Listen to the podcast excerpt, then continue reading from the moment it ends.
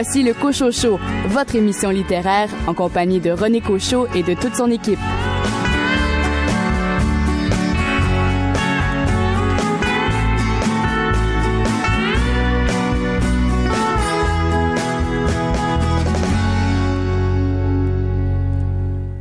Ici René Cochot, bien heureux de vous retrouver aux commandes de cette émission littéraire au cours de laquelle vous aurez l'occasion d'entendre les livres publiés cet automne par la maison d'édition Héliotrope et la maison d'édition Druide.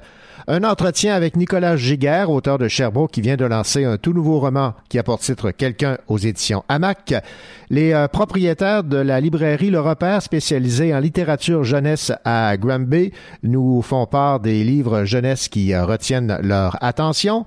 Un entretien avec l'essayiste Hugo Bonin qui euh, écrit aux éditions XYZ l'essai littéraire La démocratie hasardeuse, essai sur le tirage au sort et un entretien avec Marie Desjardins concernant son roman Hôtel Ambassadeur.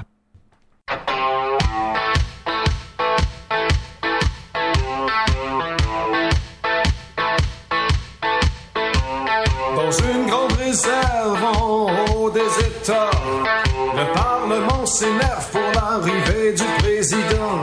Ils sont tous invités, les ministres, les pantins, les souffleurs, les pots de vin, les grosses gammes anonymes. Discours caméléon, la censure en prime. Échange librement des promesses d'élection. On a les puits acides de fast-food insipide, l'arsenal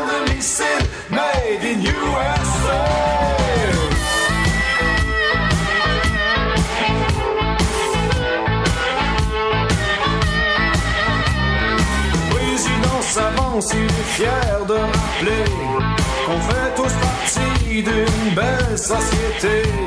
Armée pour la paix, le cash va rentrer. Et l'histoire ne fait que recommencer. Comme dans tous les westerns, y a les cowboys et les indiens. Et la cavalerie se garde punch pour la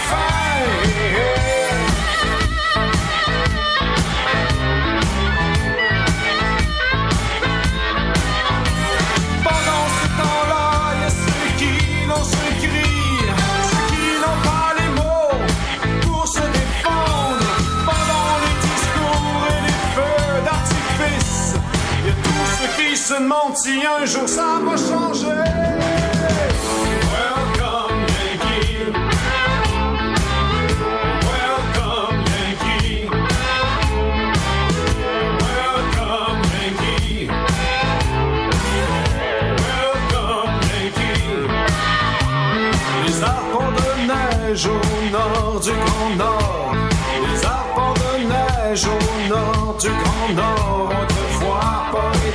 Poétiques sont maintenant stratégiques. Autrefois poétiques sont maintenant stratégiques. Être sur l'autoroute, prendre un autre café, on annonce l'arrivée d'un autre président. On annonce l'arrivée d'un autre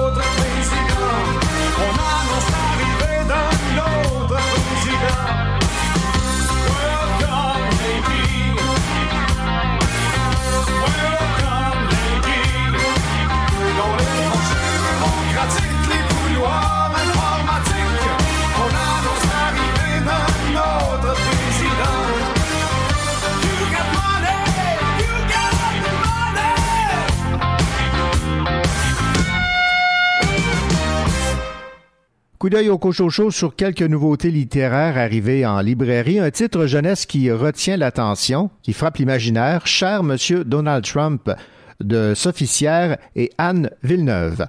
Des papillons puis des fins du monde, une nouveauté de Alexandra Larochelle. Aux éditions de la presse, retenons ce titre fort accrocheur, Apprendre sur le tas, la biologie des bouges de Boucard Diouf. Antoine Charbonneau Demers, qui s'est fait connaître avec son premier roman Coco, nous revient avec cette fois Good Boy.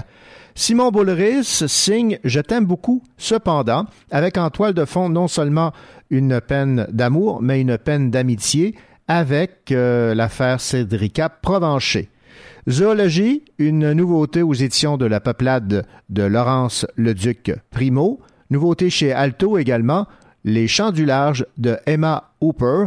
Et écoutons ce qu'a à dire maintenant Éric Simard des éditions Hamac à propos de cette nouveauté de notre auteur cherbourgois Nicolas Giguère, le titre de son nouveau roman Quelqu'un.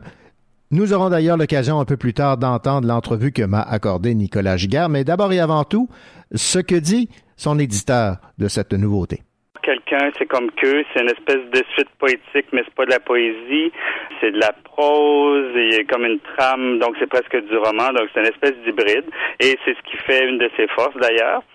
Euh, et là, avec quelqu'un, euh, c'est une tonalité différente. Moi, euh, j'étais content que Nicolas m'arrive avec un projet comme celui-ci. Euh, parce que je me dis, non pamphlétaire parce qu'il y avait quand même euh, quelque chose du pamphlet. Là, on a veillé lui et moi à ce qu'on soit pas dans le pamphlet. Ça aurait pas bien passé si on était revenu avec euh, un ton un ton similaire à que. Mhm. Donc là, dans quelqu'un, on est dans une tonalité beaucoup plus intimiste, je dirais plus intérieure. Et c'est sûr que c'est le même personnage, un peu l'alter ego de Nicolas. Et euh, dans quelqu'un, Nicolas revient euh, au début de sa fin, euh, début de l'âge adulte, je dirais, alors qu'il fréquentait l'envol, le seul, un des seuls barguets de, de la Beauce. donc ça se passe à l'envol et fin de semaine après fin de semaine, il y a ce personnage-là qui revient dans ce bar-là en espérant se pogner quelqu'un. Donc c'est un peu l'idée de quelqu'un. Et il y a une double, il y a une un, double sens à quelqu'un, c'est aussi voudrait être quelqu'un. Donc être quelqu'un pour le narrateur, c'est un peu être avec quelqu'un. Donc c'est vraiment ça la thématique euh, de, de ce nouveau texte de Nicolas Giguère. Et euh, c'est, c'est tout en profondeur, c'est très touchant. Vraiment, là, il nous arrive. Dans que il y avait des bouts très touchants, très personnels. Et là, c'est quelqu'un, c'est un court texte, encore plus court que que. Mais c'est moi, c'est venu, c'est venu me chercher profondément. Ben, je me disais, tout le monde va se reconnaître dans cette quête amoureuse euh, quand on est jeune. Donc, c'est, là, où il est retourné euh, avec ce nouveau texte.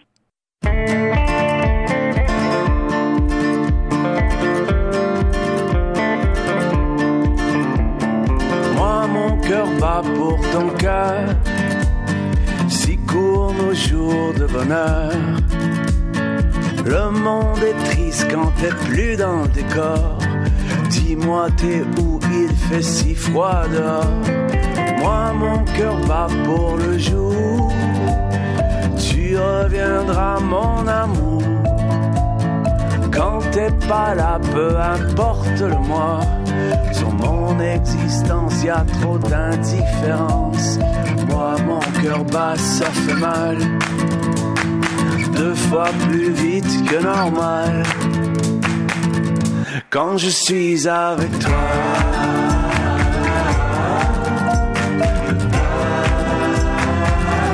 Quand je suis avec toi.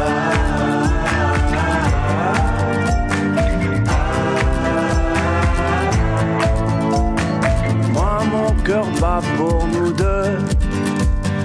Royaume des gens heureux la vie est souffrance, je la préfère en danse. Bouge avec moi, on fera quelque part. Moi, mon cœur bat quand je te vois. Quand tu m'effleures de tes doigts.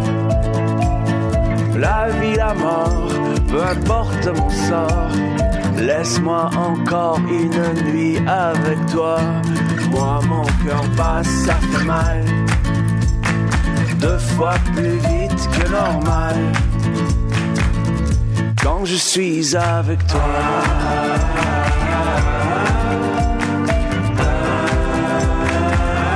Quand je suis avec toi.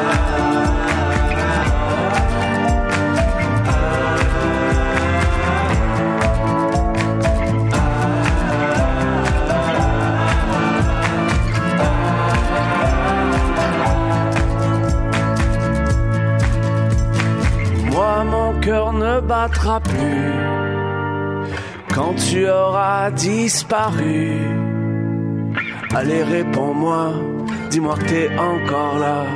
Le reste, je m'en fous, je ne suis qu'un voyou sans toi. Moi, mon cœur bat, ça fait mal.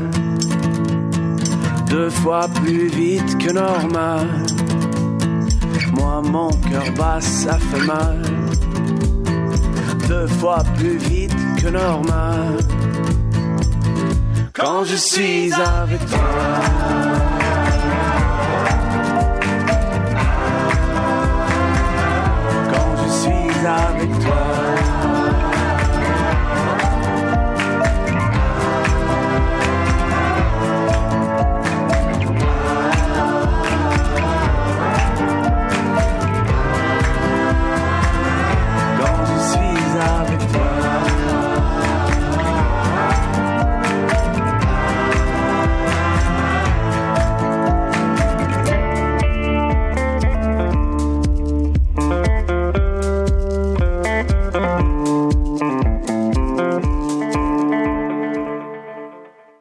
Les auteurs Kim Thuy et Éric Dupont vont faire rayonner la création québécoise dans le monde littéraire canadien.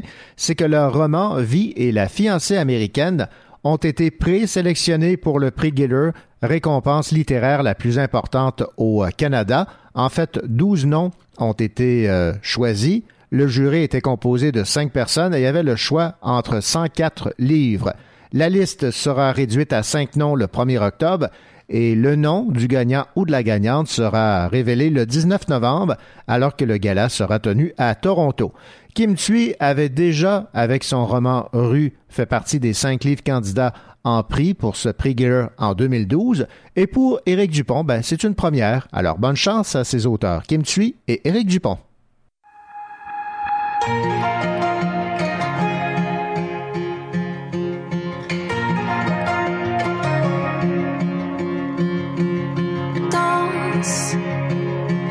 Sous la table. Chante en silence.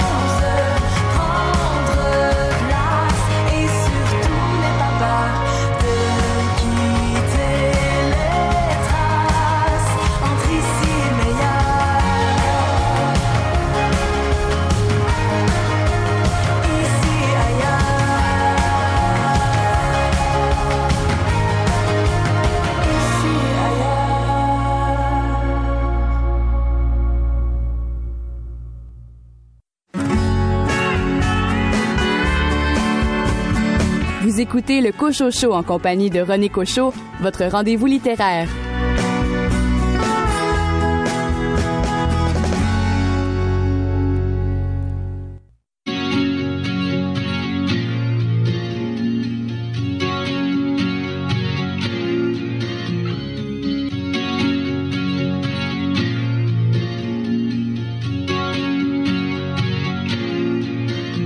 Je suis assez maladroit, je ne sais pas gérer le nous. Et c'est du haut de ma grande tour que je fais genre avec des clous. Je penche ma tête à demi sûre pour tenter le tout pour le tout. Pour te paraître comme mise à nu et surtout muscler mon bagou. Oh oui, je joue et je bouscule quand il s'agit de rire aux éclats. Mais la pression devient absurde, sûre dès que le rire s'en va. Moi j'ai grandi dans l'attitude où l'on fait style avec ses doigts. C'est de là tout mon côté rude, cette carapace sur ce minois. Des murs, des murs, des murs, des murs, des murs, des murs. De pas de plus, je ne sais pas bien gérer ça. J'ai mis mon costume de gars dur, mais mes fourrures sont des armures. Stop, pas de pas de plus, mais mais plus que ça serait nul. Ça me déstabilise pour sûr, jusqu'à rougir à mon insu. Alors juste, pas de pas de plus. Pas de pas de plus.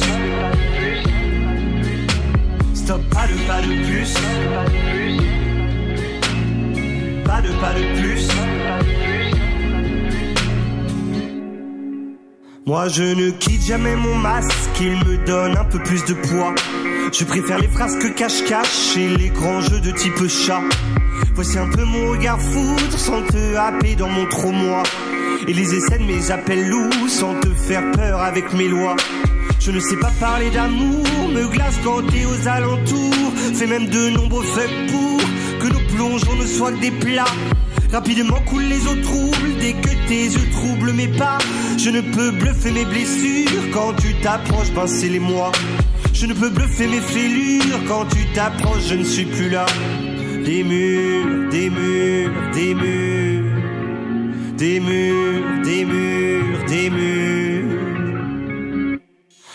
Pas de pas de plus, je ne sais pas bien gérer ça. J'ai mis mon costume de dur, mais mes fourrures sont des armures. Stop, pas de pas de plus, mais mais plus que ça serait nul. Ça me déstabilise pour sûr, jusqu'à rougir à mon insu. Alors juste, pas de pas de plus. Pas de pas de plus. Stop, pas de pas de plus. De plus.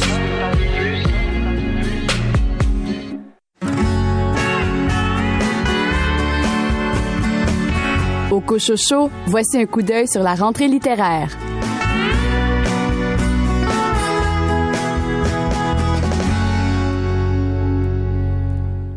Pour jeter un coup d'œil sur la rentrée littéraire à la maison d'édition Héliotrope, nous avons en ligne l'éditrice et auteur dans cette maison d'édition, Olga Duhamel-Noyer. Olga Duhamel-Noyer, bonjour. Bonjour. Olga, c'est la période de l'année où le niveau d'excitation est le plus élevé dans les maisons d'édition.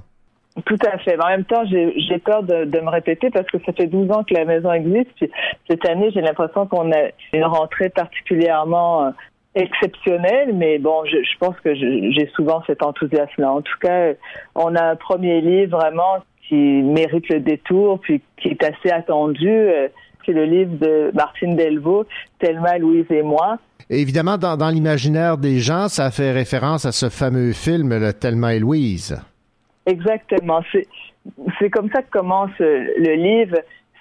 Martine Delvaux a voulu faire tout un roman sur son film préféré finalement, sur le film qu'il a, un film qu'il a tellement marqué, un film euh, pour lequel elle verse des larmes chaque fois qu'elle le revoit, alors qu'elle l'a revu, je sais pas combien de fois. Et dans cet enthousiasme-là qu'elle a pour ce, film, elle construit une fiction assez fascinante et, très habile. Parce qu'on se mélange entre le, film, c'est ce qu'elle veut, Martine, de toute façon, c'est nous faire embarquer à bord de la Thunderbird. Ben, que vont prendre ces femmes, c'est la Thunderbird de Louise dans le film, puis elles vont finir par se jeter du haut du Grand Canyon. Mais avant ça, elles vont se promener, elles vont être libres pendant quelques jours euh, euh, libres d'un monde morne et dans lequel elles sont pas libres. On a entendu euh, tous et toutes parler de, de MeToo, ça fait de moi aussi, ça fait beaucoup, beaucoup de bruit.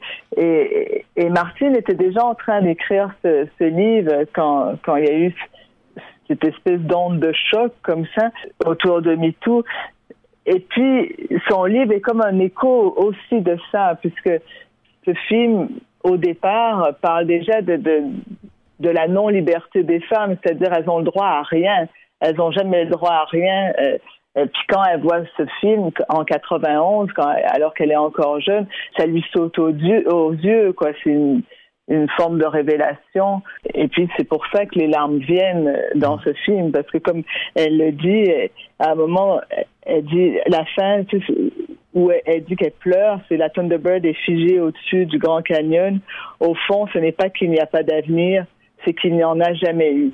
Hein, c'est ça qu'elle écrit dans son livre. Il n'y a jamais eu d'avenir pour ces femmes. Au fond, elles sont mieux d'aller au fond du Grand Canyon. Elle sait faire un roman, puis elle sait nous prendre là-dedans, puis nous, nous faire un peu participer de cette de cet enthousiasme malgré tout de ces femmes qui se libèrent pendant quelque temps? Il y a quelque chose d'enlevant dans ce livre, mais aussi de prenant puis de, de réconfortant étrangement. C'est pas du tout une plainte. Elle est très actuelle. Exactement, elle est actuelle dans le meilleur sens du terme. On va passer maintenant à Mykonos. Euh, vous êtes euh, éditrice, mais il faut pas oublier que vous êtes auteur aussi. Alors, c'est votre roman euh, qui sera publié en septembre. Bon, on est quand même plusieurs éditrices dans cette maison. Oui. Euh, je change de chapeau de temps en temps. Euh, c'est un peu étrange de, de, faire le pitch sur mon, mon livre, sur mon roman, mais je vais juste raconter très sobrement l'histoire. Mhm. C'est l'histoire de quatre garçons qui vont passer une semaine à Mykonos, loin de leurs parents. Euh, pour la première fois parce qu'ils ont 18, 20 ans. Et puis, ils sont happés par euh, l'île de Mykonos, happés dans le sens où on connaît un peu les images de cette île grecque de la fête, c'est-à-dire euh, c'est la fête tout le temps sur les plages. C'est comme une discothèque, même en plein jour, l'eau est turquoise, puis il y a du chicoboom partout. Puis eux, ils sont là-dedans ils se sentent subitement très séduisants parce que il y a toujours quelqu'un pour les inviter quelque part, et, etc. Puis ça peut être assez périlleux. Puis voilà, ça raconte ce péril-là, disons. La danse de l'ours, Patrice Lessard, un auteur que j'aime beaucoup dans la collection Héliotrope Noir. Ça se passe dans sa, dans sa région. Exactement. Patrice raconte une histoire de braquage au festival de la galette. C'est l'histoire de deux gars et une femme Patrick Blanche et, euh, et Dave qui décident de faire un braquage, mais qui a pas d'allure, qui a, vraiment pas d'allure.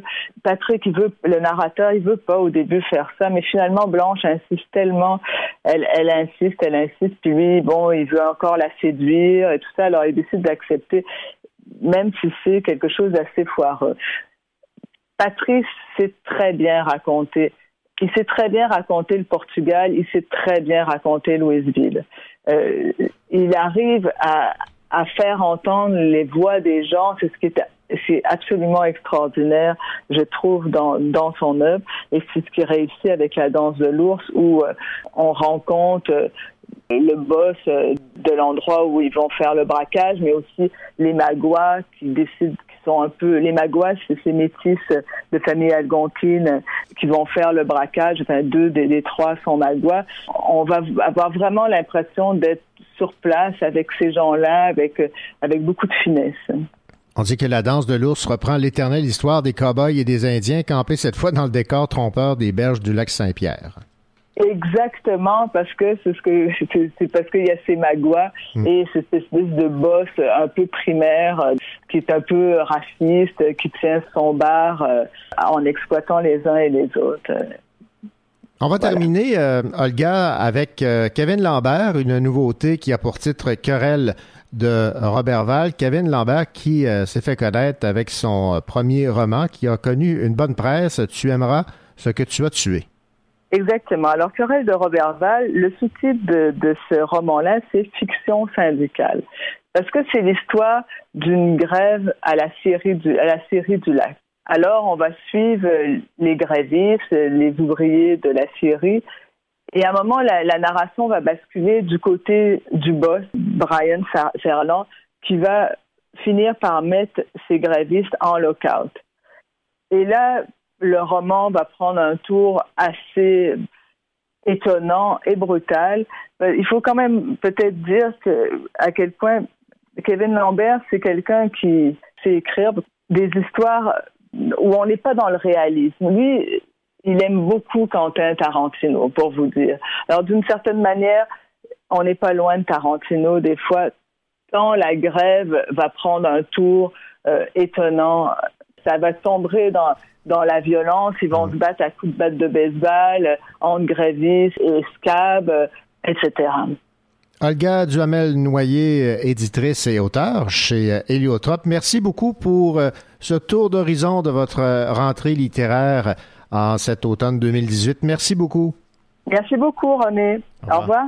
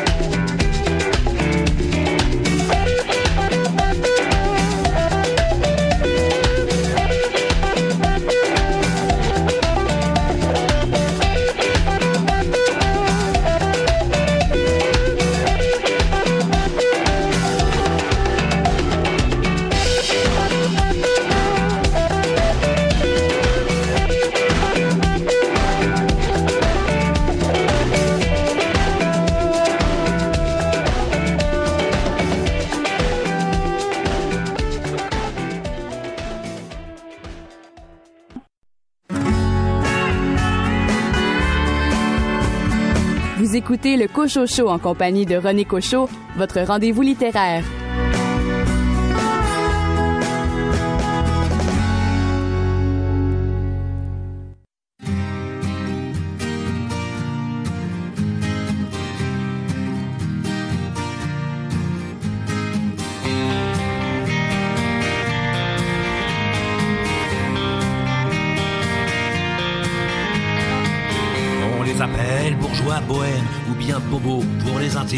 Dans les chansons de Vincent Delerme, on les retrouve à chaque rime. Ils sont une nouvelle classe. Après les bourges et les prolos, pas loin des beaufs, quoique plus classe, vais vous en dresser le tableau. Sont un peu artistes, c'est déjà ça, mais leur passion, c'est leur boulot. Dans l'informatique, les médias sont fiers de payer beaucoup d'impôts. Les bobos, les bobos, les bobos. Ils vivent dans les beaux quartiers ou en banlieue, mais dans un loft. Atelier d'artistes branchés, bien plus tendance que la plus Foch. Ont des enfants bien élevés qui ont lu le petit prince à 6 ans, qui vont dans des écoles privées, privées de. Je me comprends, ils fument un joint de temps en temps, font leurs courses dans les marchés bio, roulent en 4x4, mais plus souvent préfèrent se déplacer à vélo.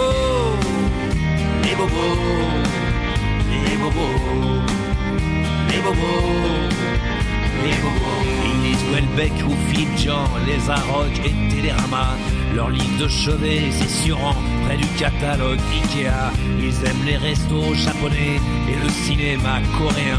Passent leurs vacances au Cap Ferré, la Côte d'Azur, franchement, ça craint. Ils regardent surtout Arte, Canal+, c'est pour les blaireaux, sauf pour les matchs PSG et de temps en temps un petit porno. Les bobos les bobos, les bobos, les bobos. Ils écoutent sur leur chaîne IFI, France Info, toute la journée, Alain Bachung, François Tardy, et forcément Gérard Mancé. Ils aiment des proches, sans même savoir que des proches, les détestés, Bedos et Jean-Marie Ligard. Même s'ils ont honte de l'avouer, ils aiment Jacques Lang et Sarkozy, mais votent toujours écolo. Ils adorent le maire de Paris, Ardisson et son pote Marco bobos, qui ça Les bobos, les bobos, ça, les La femme se fringue chez Diesel, lui c'est Armani ou Kenzo. Pour leur cachemire, toujours nickel. Zadig et Voltaire, je dis bravo. Ils fréquentent beaucoup les musées, les gares d'art, les vieux bistrots. Boivent de la manzana glacée en écoutant Manu Chao. Ma plume est un peu assassine pour ces gens que je n'aime pas trop. Par certains côtés, j'imagine que je fais aussi partie du lot. Et bobo, et bobo. Hey Bobo, hey Bobo, hey Bobo, qui ça? Hey Bobo, ah bon? Mais où ça? Hey Bobo, ah d'accord, mais qui ça? Hey Bobo, hey Bobo,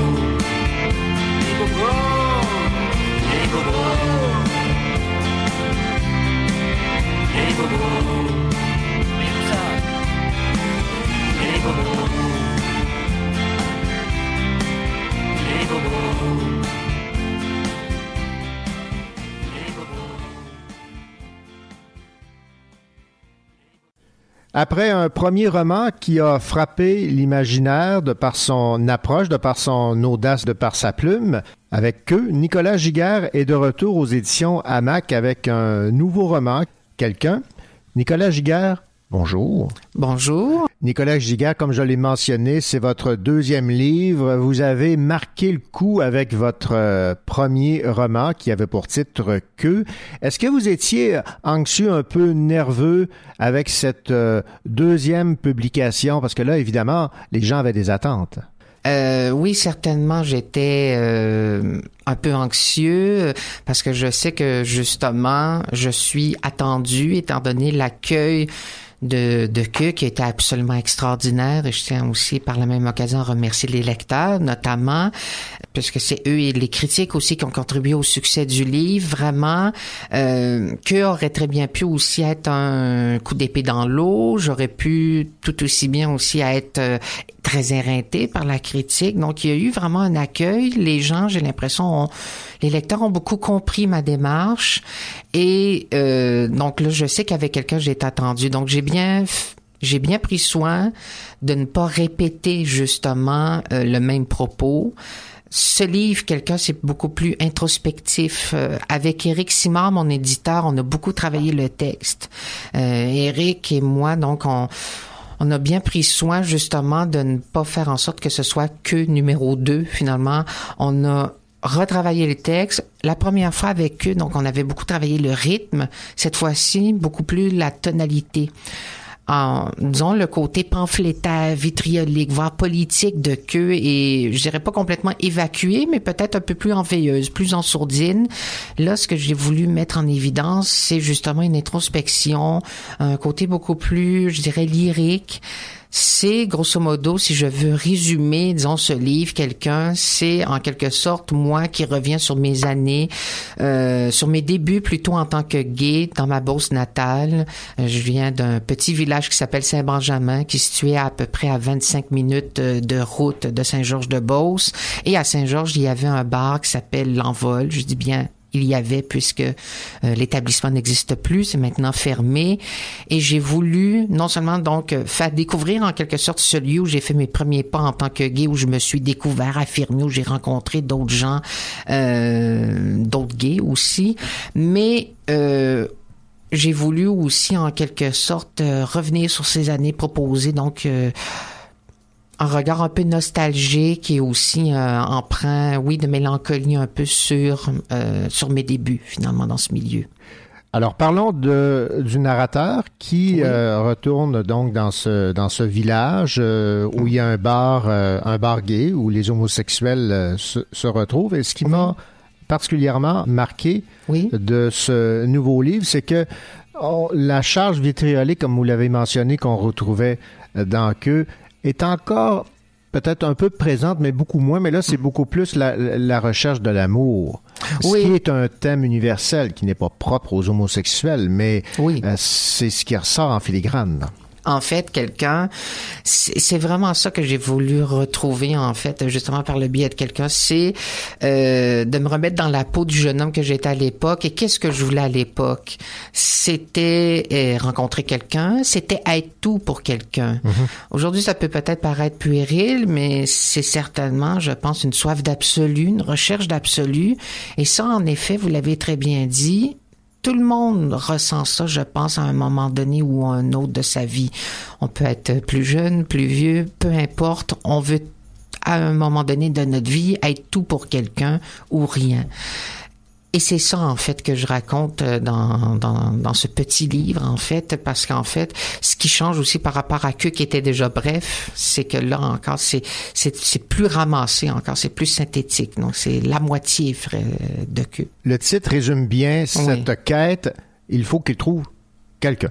Oui, c'est ça. Donc c'est trouver quelqu'un, euh, être euh, être tout pour quelqu'un et ce quelqu'un-là à un moment donné aussi euh, ce narrateur euh, devient assez vite désillusionné donc il se dit euh, il voudrait que ce soit vraiment quelqu'un d'authentique, que ce soit une relation saine, que ce soit euh, quelque chose donc vraiment de constructif, mais à un moment donné, il se rend bien compte que ça pourrait être justement n'importe qui. Donc, il y a toutes sortes de jeux aussi sur justement quelqu'un, n'importe qui, Ouais. personne. Et en même temps, c'est un narrateur qui continue, même si même s'il considère que le, le- le lieu, l'envol est complètement mortifère, euh, qu'il ne s'y passe rien, mais il continue quand même d'y revenir, justement au cas où il se produirait quelque chose, au cas où il rencontrerait quelqu'un parce que il faut bien se le dire aussi lorsqu'on est dans des campagnes ou en fait en région en fait euh, grandir en tant que gay en région bien c'est aussi grandir dans un dans des régions dans des lieux où il n'y a pas nécessairement grand chose pour les personnes LGBTQ+ et là bien lorsque et je me souviens très bien donc euh, l'envol c'était le seul endroit qu'il y avait à l'époque bien c'était ça ou c'était rien, justement. Donc, on continue d'y aller au cas où il se produise quelque chose. Ben, je vais vous citer en page 25 qui résume bien ce que vous venez de dire. Oui. Pareil à tous les autres bars, l'envol est une morgue. Les clients sont des cadavres ambulants, leurs vêtements des linceuls. Pareil à tous les autres clients, je suis à la recherche d'un sourire, d'un toucher, d'une caresse, d'un baiser sur le coin d'une table, d'un comptoir. Oui. Vous avez des phrases punch. J'aime beaucoup travailler, justement, l'écriture, euh, le, les vers, justement, pour que ce soit ciselé, mais en même temps, oui, des formules choc, des formules euh, punch, comme vous dites, euh, que les lecteurs vont retenir. Quelque chose qui marque aussi, parce que je pense que l'écriture, la littérature, il faut que ce soit de cet ordre-là. Il faut que ça nous remue, que ça nous chamboule, que ça nous bouleverse. Euh, il faut qu'il se passe quelque chose. Si on lit un livre et qu'on demeure un peu passif, qu'on bon, euh, qu'on se dit euh, c'est bien mais sans plus, ben, c'est un peu de l'ordre du divertissement, du passe-temps. Mais dans l'écriture, je prends ça quand même très au sérieux. Alors je veux, oui, que euh, que le lecteur ressente des choses, donc on n'en sorte pas indemne. Votre narrateur euh, recherche euh, l'amour. Oui. Il veut trouver euh, quelqu'un. Mais il est pas loin du désespoir. Je vais vous citer en page euh, 18. Si je plonge dans la rivière chaudière, est-ce que mon corps va être retrouvé? Mhm. Est-ce qu'on va vouloir me retrouver? Ce n'est pas tout d'être porté disparu. Il faut manquer à quelqu'un. oui. Bon, je ris, là, mais euh, c'est peut-être pas. Mais oui, en fait, c'est que le, le désespoir, en fait, euh, ça finit aussi tous par nous gagner, justement, cette quête d'absolu qui, euh, malheureusement, donc, plus souvent qu'autrement est voué peut-être à l'échec. Alors, à un moment donné, bien sûr, le désespoir peut finir par nous gagner. Euh, je pense que c'est un narrateur aussi dans quelqu'un qui est très lucide aussi à un certain moment donné. Il se fait pas trop euh, d'illusions, pardon, par rapport à justement euh, ce désir euh, justement d'être d'être tout pour quelqu'un, de trouver quelqu'un. Il sait bien justement, c'est euh, c'est un peu euh, ce qui est en filigrane tout le long du livre, c'est-à-dire qu'à un certain moment donné, il se rend bien compte que quelqu'un, ça risque d'être personne finalement. Euh, ça, je m'en suis rendu compte assez vite et oui, donc euh, le désespoir est là, je pense, il était là aussi dans que peut-être encore plus là parce que justement, étant donné que le côté pamphlétaire est, on pourrait dire atténué, mis en veilleuse, mais là c'est cette charge émotive là qui sort, euh, qui ressort beaucoup plus. Euh, Comme je le mentionnais, donc il recherche l'amour, mais euh, souvent pour lui, ça peut être relativement simple. Oui. Hein? J'en demande pas tant, il me semble, un gars, un lit, un lit avec un gars tout nu dessus qui m'attendrait le sourire aux lèvres, un gars étendu sur un lit, au drap défait, pas plus, le reste est superflu. Il n'en Oui. demande pas tant que ça, finalement. hein. Non, euh, le narrateur n'en demande pas tant que ça. Et quand on y pense aussi, ça n'a pas besoin, l'amour, d'être si compliqué. On le, sûrement, on le complexifie, on le surcomplique. Euh, le problème aussi est c'est que ce que je décris aussi dans quelqu'un, c'est tout ce milieu-là, donc gay, que j'ai découvert justement, euh, disons, au tournant de l'adolescence et de la, la jeune vie adulte, avec tous ces codes, ces faux fuyants, ces rites, ces façons de faire. Et à un moment donné, si il y avait peut-être moins de ça si on faisait sauter un peu à un moment donné ces espèces de, de façons de faire, de mind games, si vous me permettez l'expression, et qu'on était plus dans l'authenticité des rapports humains, des relations humaines, ben, pardon, ce genre de, de relation-là que réclame le narrateur, je pense, serait euh, beaucoup plus possible. On va terminer avec euh, cette phrase qu'on retrouve en quatrième de couverture qui, euh, autant que dans le cas de queue où c'était écrit Ma vie est peut-être de la marde, mais au moins elle est vraie. Là, dans le cas de quelqu'un, de ce qu'on a retenu comme, euh, comme phrase, oui. cruiser, c'est violer avec les yeux. En fait, creuser c'est violer avec les yeux parce que ça fait référence justement à tout ce milieu-là que j'ai voulu décrire aussi dans quelqu'un. Quelqu'un, disons, c'est c'est un projet qu'on euh, qu'on pourrait résumer, disons, en deux phrases ou disons en deux volets. Il y a ce côté-là, disons, cette charge émotive euh, que j'ai voulu, disons, faire transparaître, être tout pour quelqu'un, mais il y a aussi le volet, disons, description du milieu, euh, de ce milieu gay naissant, mais d'un milieu, de pas n'importe lequel. C'est pas celui de Québec, de Montréal ou de Sherbrooke, c'est celui de, la Beauce qui a déjà existé, qui n'existe plus vraiment, que j'ai voulu faire revivre, mais qui était pas si différent de n'importe quel autre milieu gay. Et en effet, euh, lorsqu'on arrive là tout jeune, 16, 17, 18 ans, euh, ingénu, très naïf, et qu'on se fait regarder vraiment comme si on était euh, une pièce de viande jetée dans une fosse au lion, ben voilà, on a l'impression justement que euh, vraiment, c'est comme si on se faisait sauter dessus. Mais évidemment, bon, ça, ça n'arrive pas nécessairement, c'est au sens figuré. Voilà. Nicolas Giguère, merci beaucoup pour euh, cette entrevue. Donc, je rappelle que votre euh, nouveau livre qui a pour titre euh, Quelqu'un paru aux éditions euh, Amac vient tout juste de paraître. Alors, longue vie à votre deuxième production, votre deuxième livre. Merci à vous, c'est très gentil. Vous écoutez le Cocho Show en compagnie de René Cocho, votre rendez-vous littéraire.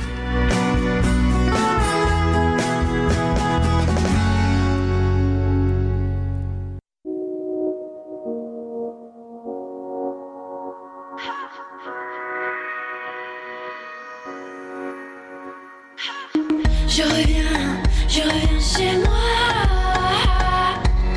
Oui, je sais, j'ai pas trop changé.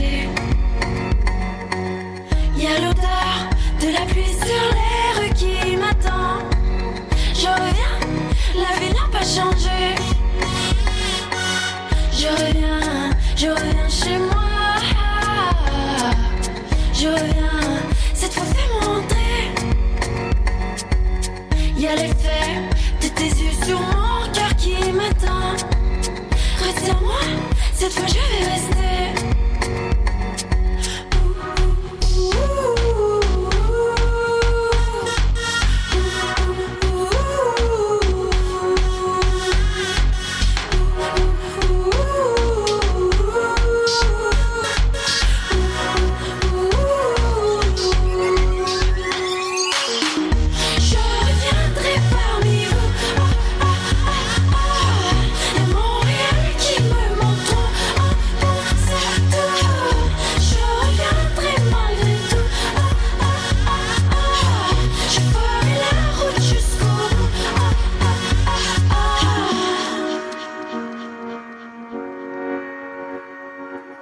Oui, je sais, l'amour doit se recharger parfois. Et mes ailes sont un peu froissées.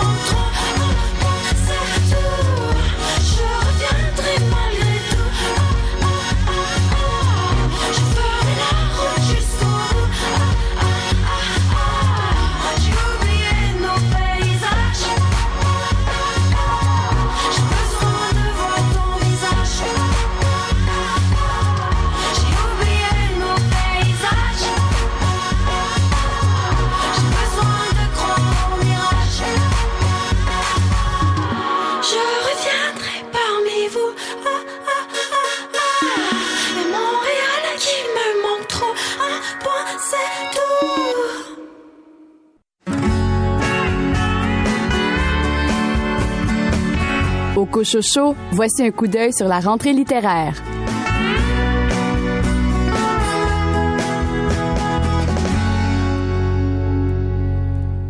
En cette rentrée littéraire, de nombreux livres destinés à la jeunesse seront publiés. Qui de mieux que Karen Cotenoir et Virginia Hull, copropriétaires et libraires de la librairie Le Repère à Granby, spécialisée en littérature jeunesse, pour nous faire part des livres qui risquent de retenir l'attention.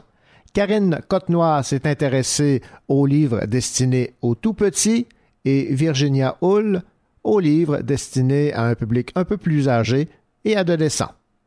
Oui, donc on va commencer par les tout petits. Euh, à la pastèque, il y a euh, Coup de vent de Cécile Gariepi, qui est un petit cartonné humoristique euh, qui va sortir au mois de novembre. Il y a Le courage de Babylone de Mei Duong. C'est celle qui avait besoin d'une greffe de cellules souches. c'est pour les parents, enfants qui traversent une épreuve ensemble et il est magnifique. On attend ça pour octobre à la bagnole. Pour les tout petits aussi, Première neige de Sabrina Gendron à la bagnole également, qui est tout simplement magnifique. C'est vraiment euh, tout mignon et c'est sur euh, la curiosité. Donc un petit raton euh, qui va découvrir la première neige, qui va se perdre, puis qui va rencontrer tous les animaux de, de, la forêt.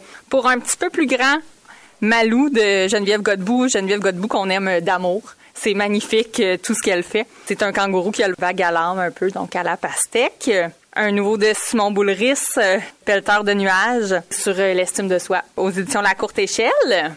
Un titre qu'on attend avec impatience, euh, cher Donald Trump. On attend ça aux éditions 400 coups. C'est un petit garçon qui est pas content de, partager sa chambre avec son frère puis qui décide de s'inspirer de Donald Trump puis de construire un mur. Il entreprend là d'écrire au président américain sur son plan, ses réflexions, tout ça.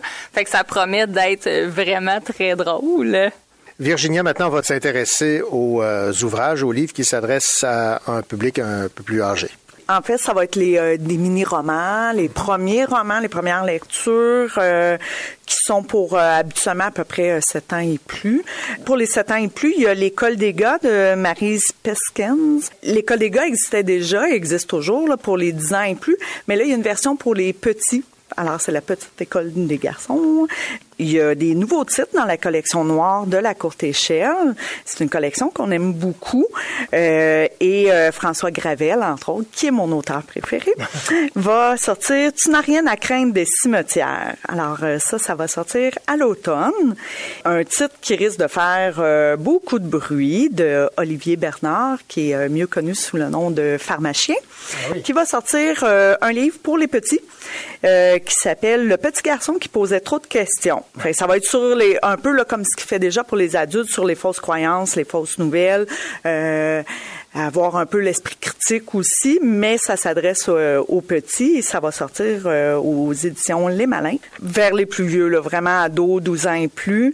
Il y en a un de Nadine Deschenaux qui va s'appeler Dernier départ pour l'ailleurs, qui est aux éditions Soulières. Puis il y a, bon, Simon Boulris, a sorti un autre livre qui euh, chez le MEAC cette fois-ci et ça s'appelle Je t'aime beaucoup cependant. C'est une histoire qui tourne autour de l'affaire Cédrica Provencher c'est sur, euh, au lieu d'être sur une peine d'amour, c'est une peine d'amitié. Il y a aussi une BD euh, de Geneviève Peterson et François Vigneault, 13e Avenue, qui sort chez euh, La Pastèque sur le passage du primaire au secondaire. C'est un petit garçon qui déménage aussi, qui part du Saguenay, qui déménage à Montréal sur la 13e avenue. Fait que là, il perd ses repères, puis Là, il va se lier d'amitié avec un voisin qui va lui faire découvrir la vie de quartier. Un titre euh, à la courte échelle, Tireur, ceci n'est pas un exercice, de Caroline Pignat. C'est un roman cinq voix qui raconte le huis clos pendant le confinement. Virginia Hull, Karine Cotenoir, merci beaucoup. Merci à toi. Merci.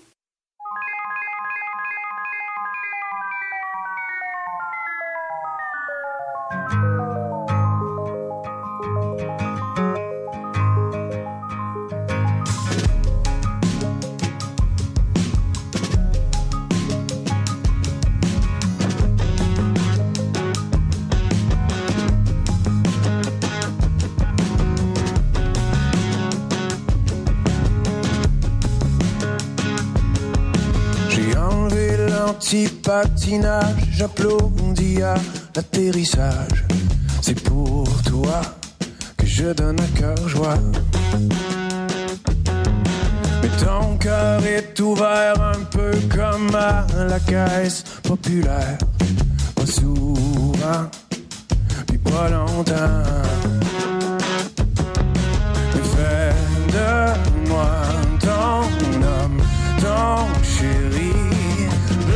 some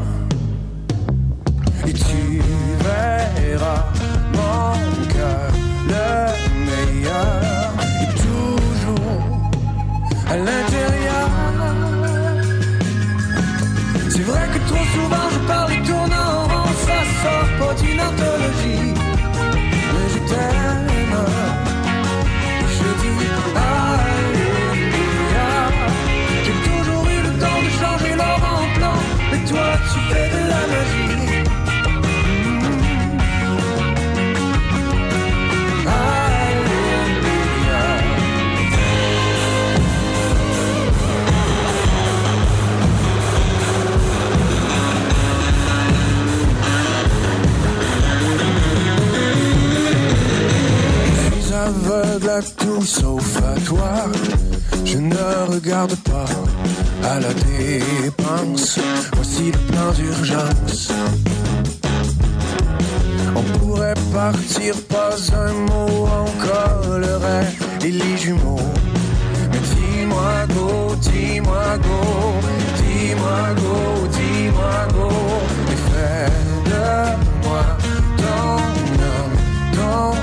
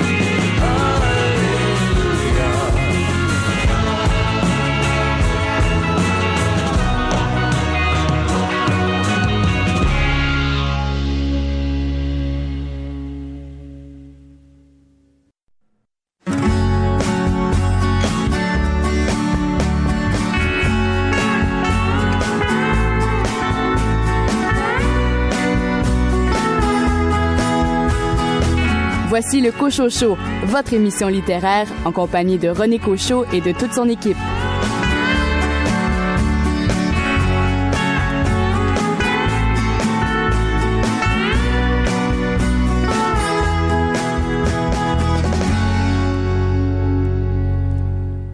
Bienvenue à cette deuxième heure de votre rendez-vous littéraire au cours de laquelle vous aurez l'occasion d'entendre l'éditrice Anne-Marie Villeneuve parler des livres de la rentrée 2018 chez Druide. Un entretien avec Hugo Bonin qui signe chez XYZ un essai qui a pour titre La démocratie hasardeuse, essai sur le tirage au sort, un livre qui tombe à point avec la campagne électorale actuelle. Et Marie Desjardins nous parle de son roman Hôtel Ambassadeur. On s'est rencontrés, j'étais plutôt fragile. Les étoiles s'enlisaient dans la forme de nos yeux. J'étais bien usée de mensonges fabuleux. Et tu m'as enlevé des profondeurs des creux. Mais je t'ai averti, des monstres se cachent au fond de mon cœur qui se mue en moi. Mais libre d'esprit, en secret, je prie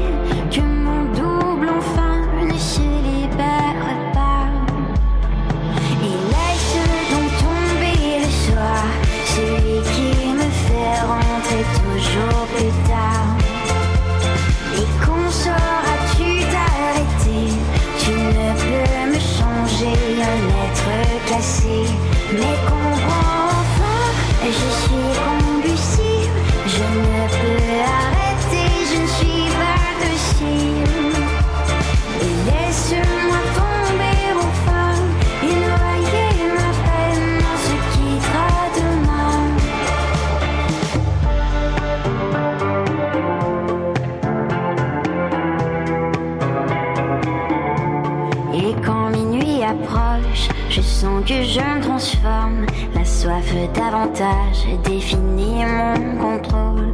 Affamé d'amour, avide de remords. Je recherche le confort dans mes alentours. Mais je t'ai averti, des monstres se cachent au fond de mon cœur qui se mue en moi. Mais libre d'esprit, en secret, je prie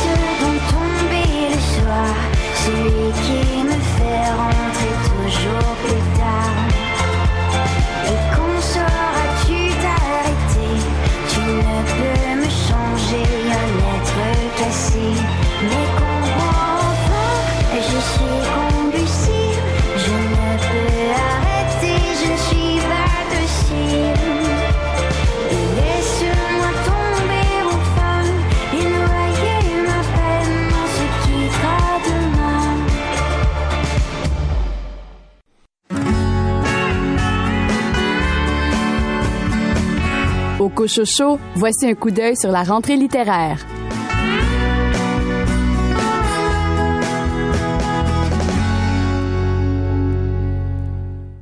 Anne-Marie Villeneuve, éditrice chez euh, Druide, bonjour. Bonjour. Évidemment, euh, plusieurs titres euh, seront publiés par votre maison d'édition. Euh, Intéressons-nous dans un premier temps à cette nouveauté de Christine Brouillette qui a pour titre Chambre 1002 ou Chambre 1002 et euh, fait à souligner dans le cas de ce roman, Maud Graham n'y apparaît pas. En effet, en effet, euh, Christine, euh, elle avait l'idée de ce roman depuis, je voudrais, une vingtaine d'années, c'est ce qu'elle m'a dit. Et puis, ben, elle était très prise dans sa série de Maud Graham, puis les autres titres qu'elle a fait paraître euh, depuis. Et puis on a, euh, ça fait quelques années qu'on travaille ensemble, développé une complicité éditoriale qui lui a donné envie de se lancer. Et elle nous a offert un roman, on en est très très content, euh, qui qui peut plaire bien sûr aux amateurs des mots de parce qu'il s'agit quand même d'un suspense, euh, mais qui peut aussi toucher un autre lectorat parce que somme toute, c'est une grande histoire, un roman sur l'amitié, sur l'entraide. Euh, Est-ce que j'ai je peux vous résumer un petit peu l'intrigue? Oui, allez-y. Alors, il s'agit d'une chef euh, montréalaise qui est mondialement reconnue, Hélène, c'est fictif bien sûr, qui se rend à New York pour recevoir un prix euh, prestigieux, un prix culinaire. Sur le chemin du retour, elle est victime d'un accident. Rapidement, euh, on va pouvoir euh, dire qu'il s'agit d'un acte prémédité. Donc, il va y avoir une enquête tout au long du roman pour savoir qui a commis ce geste-là. Comme dans un monogramme, le lecteur, lui, le sait, mais il faut que l'équipe policière découvre qui l'a fait. Pendant ce temps-là, notre pauvre Hélène est plongée dans le coma. C'est un accident grave et c'est une, une femme de carrière, une femme célibataire sans enfant, qui est toutefois très entourée de très bonnes amies. Et ces amis-là vont se relayer à son chevet. Au bout d'un certain temps, rien ne se passe, est toujours dans le coma. Elles vont avoir l'idée d'amener à l'hôpital, en catimini, des plats qu'Hélène préparait ou qu'elle aimait pour essayer de, de la ramener au conscient par les sens. Donc, ça nous donne accès à un monde qui est très, qui est chaleureux, qui est sensuel, qui est dur parce qu'on vit l'épreuve du coma. Et, euh, Christine a aussi nous a fait un cadeau. Il y a une vingtaine de recettes dans le livre euh, qui parsèment les, les chapitres. Quand quelqu'un va amener tel plat, parfois, on peut avoir la recette, le refaire nous-mêmes. Donc, c'est un roman qui, qui est généreux, qui est captivant on referme le livre. Dans un mot de gramme, à la fin, on dit Oh, phew, le coupable a été trouvé. OK, on, on déplace le livre là. C'est plutôt Oh, quelles bonnes amies j'ai découvertes. J'aimerais continuer à vivre autre chose avec elles. C'est un beau plaisir. Ben oui, tout à fait. Donc, Christine Brouillette, chambre euh, 1002 1002 1002. Euh, on, on choisira notre façon de le dire. Tout à fait. Florence Monet, qui euh, nous arrive avec euh, Sur la tombe. Oui, ben dans son cas, c'est un thriller. Mais euh, je vous dirais pas un roman policier parce qu'il n'y a vraiment pas d'enquête. Mais c'est très, très sombre, c'est très noir. Euh, il s'agit d'une femme euh, blessée qui va euh, retourner sur euh, les traces de son passé pour comprendre d'où elle vient. Euh, il s'agit de Laure, qui est une psychologue. C'est une, une Française qui a immigré au Québec, qui avait une relation très difficile avec sa mère. Et elle va, au début du roman, elle apprend que sa mère est décédée. Elle doit retourner en France pour régler les choses, tout ça. Et elle retourne et là avec elle on va redécouvrir ben, nous mais elle retrouve la terre euh, la terre natale euh, les gens qui étaient là euh, réussit à, à, découvrir ce qu'on lui avait caché. Et c'est un roman où le rythme de plus en plus va s'accélérer, les récits vont s'entremêler et on va euh, souffrir avec notre héroïne qui découvre qu'est-ce qu'il y a dans le fond, le terreau de, de ce qu'elle a vécu de difficile dans son enfance, qu'elle a fui en venant au Québec, en se construisant une belle vie, mais malheureusement, en retournant là-bas, ça va la, ça va la déstabiliser. C'est très, très bien écrit, c'est encore là très captivant, vraiment à découvrir si vous connaissez pas encore euh, Florence Menet. Sur la tombe de Florence Monet. Maintenant, évidemment, on est très, très content d'apprendre que notre euh, auteur de polar de Sherbrooke, André Jacques, euh, nous arrive avec une autre aventure avec son antiquaire euh, préféré, ces femmes aux yeux cernés. Oui, et puis je pense que vous allez être d'autant plus content que c'est un très, très bon opus. Euh, donc, on retrouve, oui, notre antiquaire Alexandre Jobin. Encore une fois, il va être mêlé à des histoires criminelles tout en... Euh, tout en étant plongé dans son monde euh, d'antiquité d'œuvres d'art.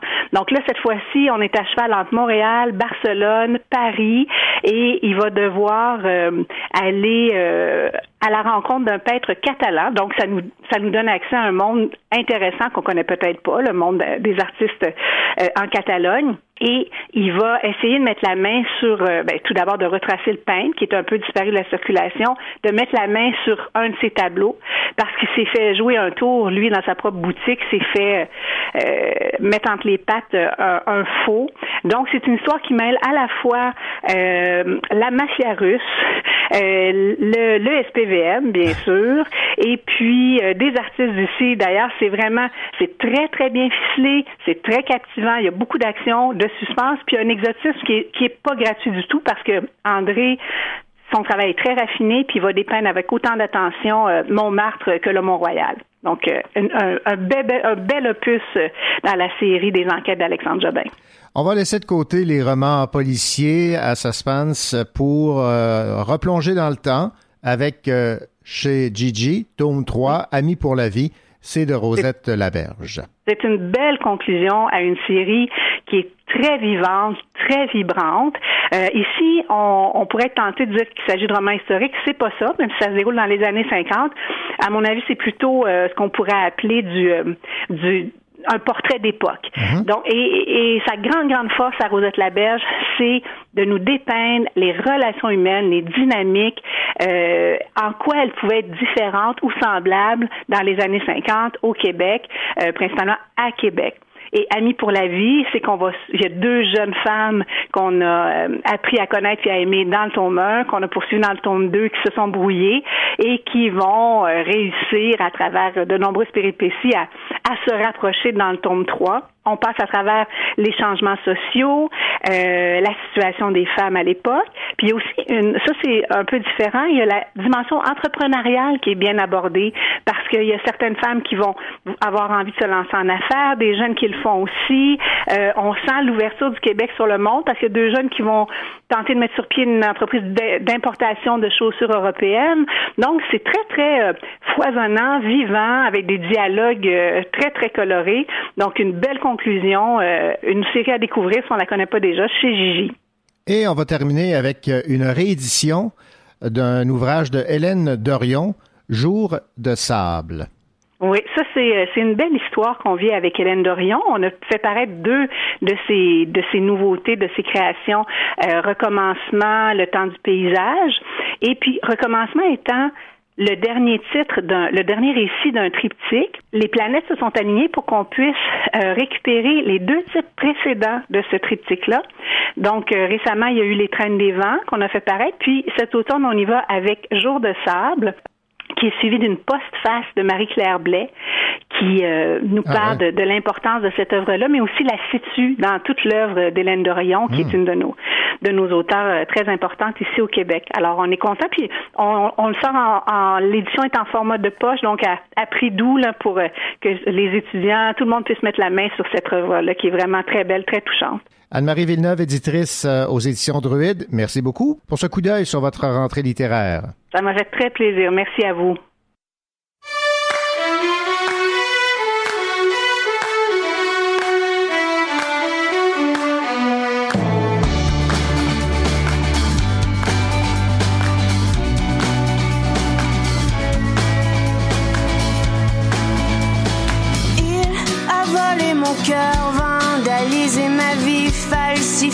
Bonheur. Je suis menotté à lui-même derrière la vitrine. Il est fort engageant, il a pris ce qu'il veut, il est pris à présent.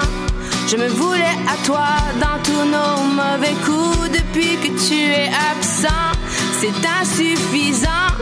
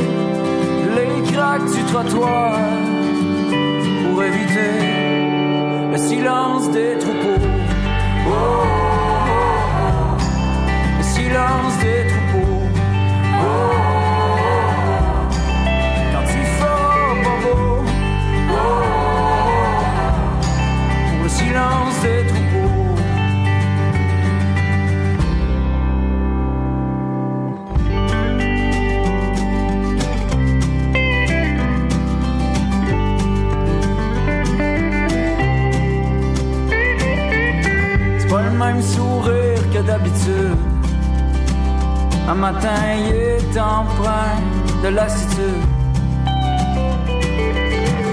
On de nos jokes de la même manière. J'ai l'impression que demain va ressembler ailleurs. Même si je pense encore à toi, si je te retrouve dans d'autres draps.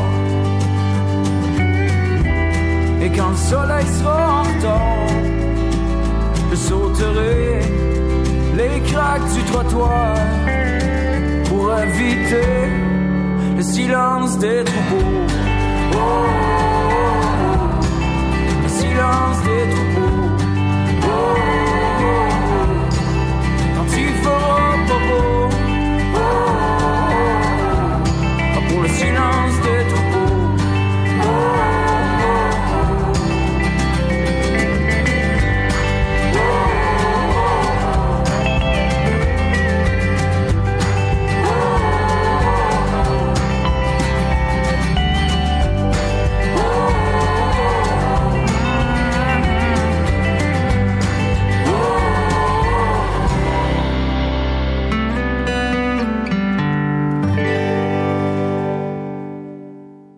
La campagne électorale tire à sa fin et trois des formations politiques ont promis de revoir le mode électoral au Québec s'ils étaient portés au pouvoir. J'attire votre attention sur un essai de Hugo Bonin publié aux éditions XYZ qui a pour titre La démocratie hasardeuse, essai sur le tirage au sort. Tirer au hasard nos dirigeants politiques pour raviver la démocratie, voici l'option suggérée par Hugo Bonin. Athènes, c'est un peu le, premier exemple d'une utilisation systématique du tirage au sort euh, dans une optique politique. Donc, on se rappelle qu'à Athènes, il y a plusieurs euh, instances de pouvoir. Il y a l'Ecclésia, qui est l'Assemblée du peuple, mais il y a aussi euh, plusieurs magistrats, plusieurs politiciens qui sont tirés au sort et qui se voient attribuer des responsabilités politiques par le hasard. En fait, il y en a d'autres qui sont élus aussi. Donc, c'est une juxtaposition de plusieurs... de plus de différents mécanismes, mais euh, le tirage au sort joue vraiment un rôle central dans l'expérience athénienne. Aujourd'hui, en 2017, on se dit est-ce que l'implantation d'un système de tirage au sort pourrait être bénéfique pour euh, le choix de nos élus? Oui, tout à fait. Ben, en fait, mon, point de départ, c'est la, question de la crise de la démocratie et de la déconnexion qu'on a entre les élus et la population. Et euh, alors qu'il y a plusieurs solutions sur la table, moi je remarque que c'est souvent des solutions qui sont articulées autour de l'élection. Je me demande si l'élection, de par sa nature qui est peut-être plus euh, élitiste, en fait, qui favorise l'accession au pouvoir des gens qui sont déjà dans des situations de pouvoir, eh ben, si c'est pas une, partie du problème et si on ne devrait pas essayer d'aller voir ailleurs et de regarder, par exemple, avec le tirage au sort, si on peut pas avoir des, des solutions, des pistes de solutions intéressantes.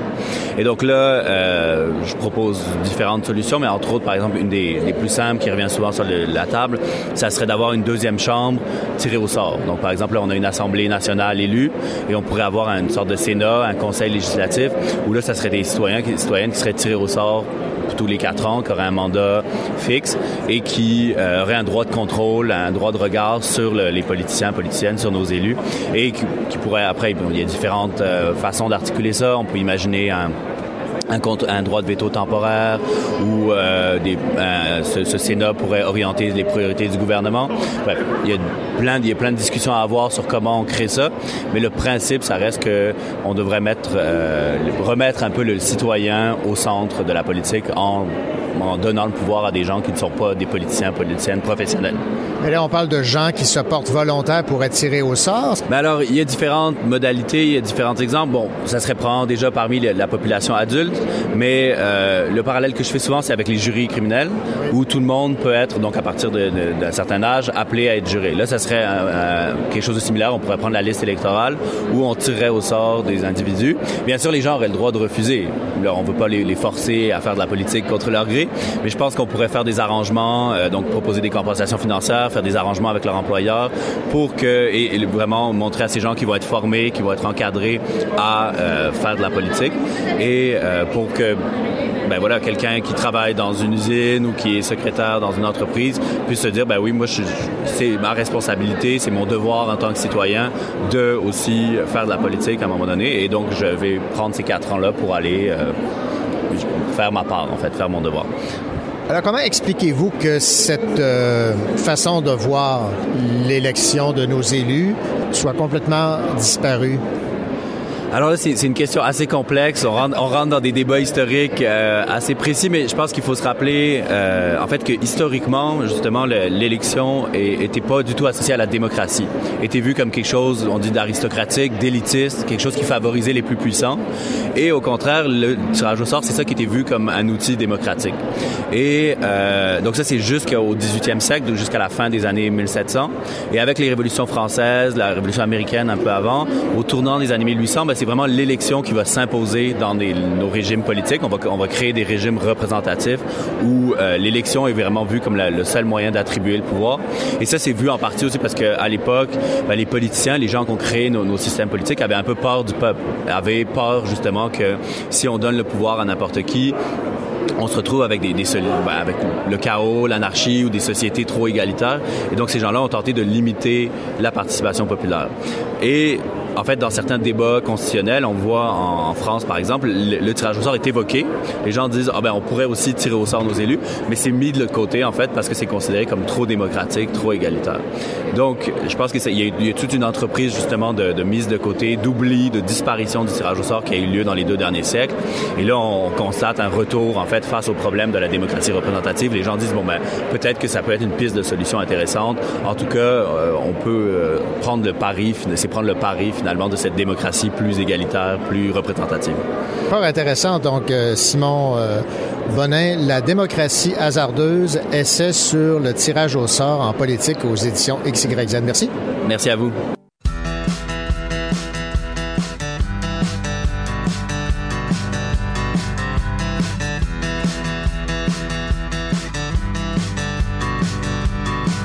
J'ai mis mes doigts sur ton pouls, mais je n'ai rien senti, ni mon oreille à ton cou. Mais ton cœur est parti, pourtant t'es vivante.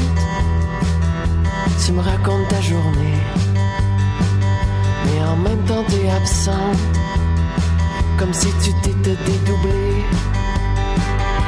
Si tu n'as plus pour moi que de l'amour automatique. Je vais te prendre dans mes bras, tenter une réplique atomique. Je referai battre ton pouls, ton cœur, de nous en électrochoc. Tu sais, le temps n'est qu'un menteur, notre histoire est plus forte. J'ai de l'amour en peinture de guerre. Je peux te faire m'aimer encore. Viens partons là où il y a de l'air. Loin de cette vie corridor. Et j'ai encore tant à t'offrir.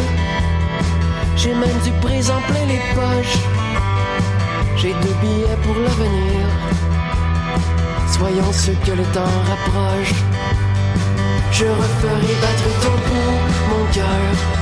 De nous en électrochoc. Le temps n'est qu'un menteur. Notre histoire est plus forte. Je sais, la vie, a les dents longues. Elle nous a bien mordu la peau.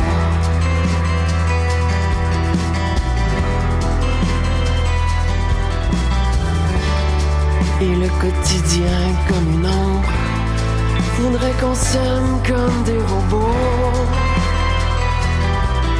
je sais que l'amour peut renaître si tu sens ton cœur de ta tête.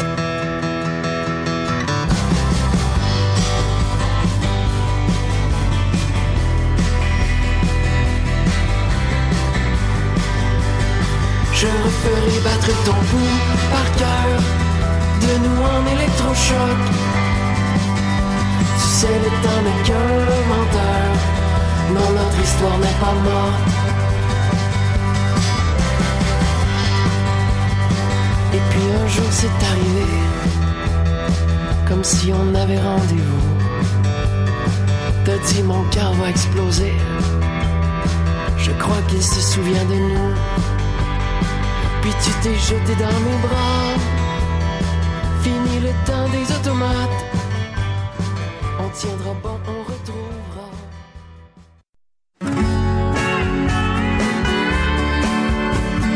Vous écoutez le Cocho Show en compagnie de René Cocho, votre rendez-vous littéraire.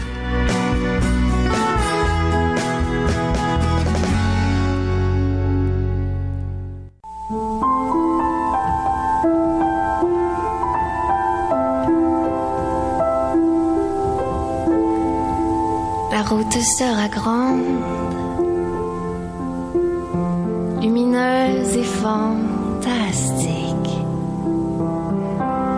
À chaque seconde, tout commence. En naissant, toujours on existe. Bien sûr, il y aura les murailles qui se dessinent à ton chemin. Avec les murs et les failles, s'en fera des maisons.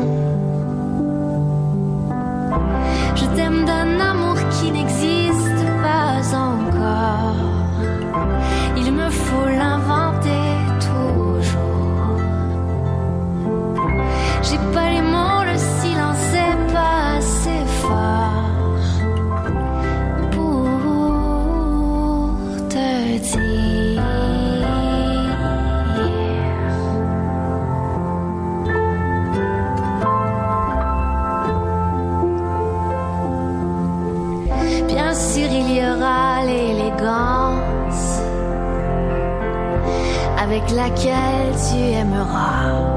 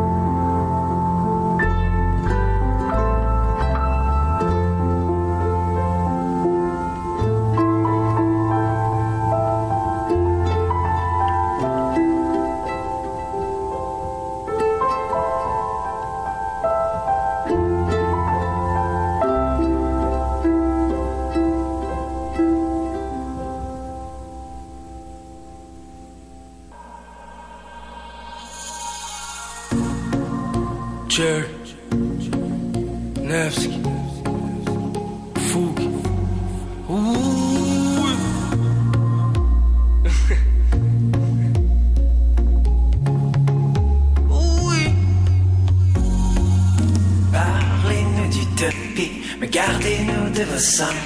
Nous ne serons pas les pas les copies de vos joies qui redescendent.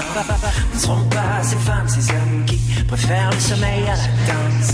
Nous ne serons pas de ceux qui dorment si tout s'écroule qu'on recommence. C'est pour ceux qui rêvent nuit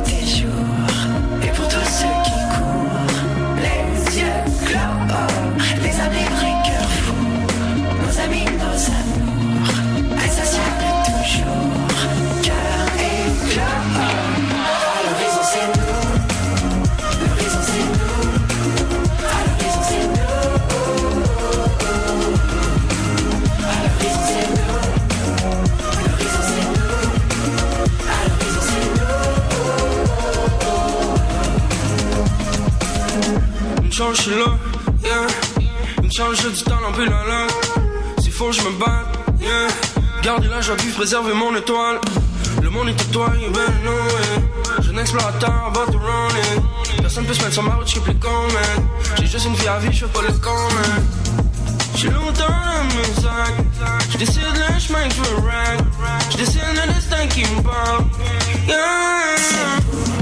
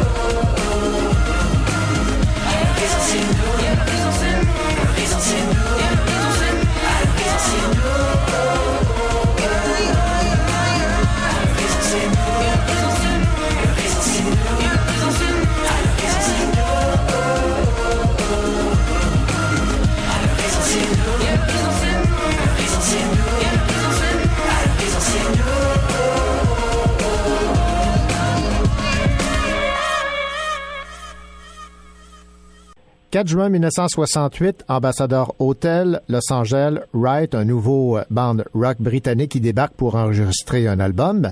La nuit même, Bobby Kennedy est assassiné dans les cuisines de l'hôtel. Shooting at the Hotel devient aussitôt un hit qui propulse le leader du groupe, Roman Owen, au rang de rockstar.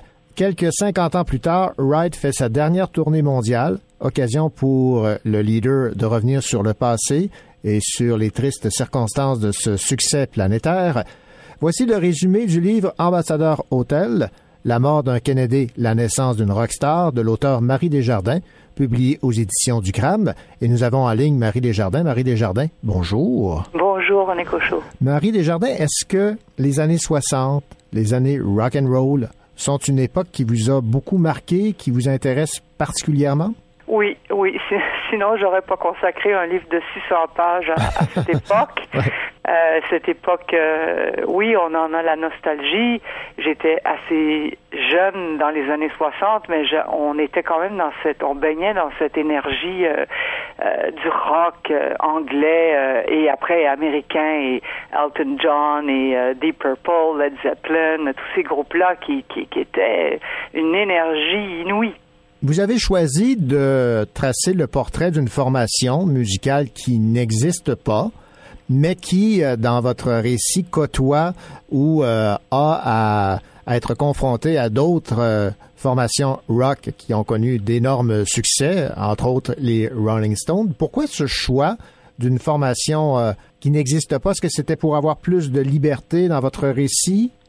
Oui, c'est tout à fait ça. C'est très très bien vu parce que les biographies existent. Il y a de nombreuses biographies de tous ces groupes emblématiques euh, et elles sont souvent exhaustives, mais elles peuvent aussi être réductrices. Alors moi, avec l'idée du roman, je me suis dit, je crée un band aussi populaire que Led Zepp ou Aerosmith, euh, qui va euh, fréquenter tous ces groupes, tous ces grands personnages de l'époque du rock et de l'époque du euh, du hippie et du peace and love et tout ça. Cela, en effet, m'a permis d'aller très loin dans les pensées intérieures, comme c'est la psychologie et l'âme des gens qui m'intéressent. Euh, J'ai pu aller dans, une réflexion profonde sur mon héros qui s'appelle Roman Rowan.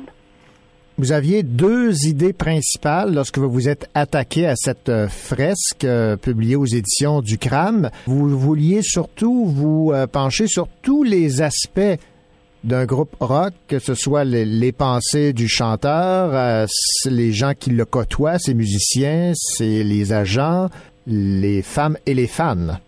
Oui, Oui, parce que euh, l'idée, c'est justement, c'est de, c'est l'angle. La, la question, c'est de choisir l'angle d'une histoire.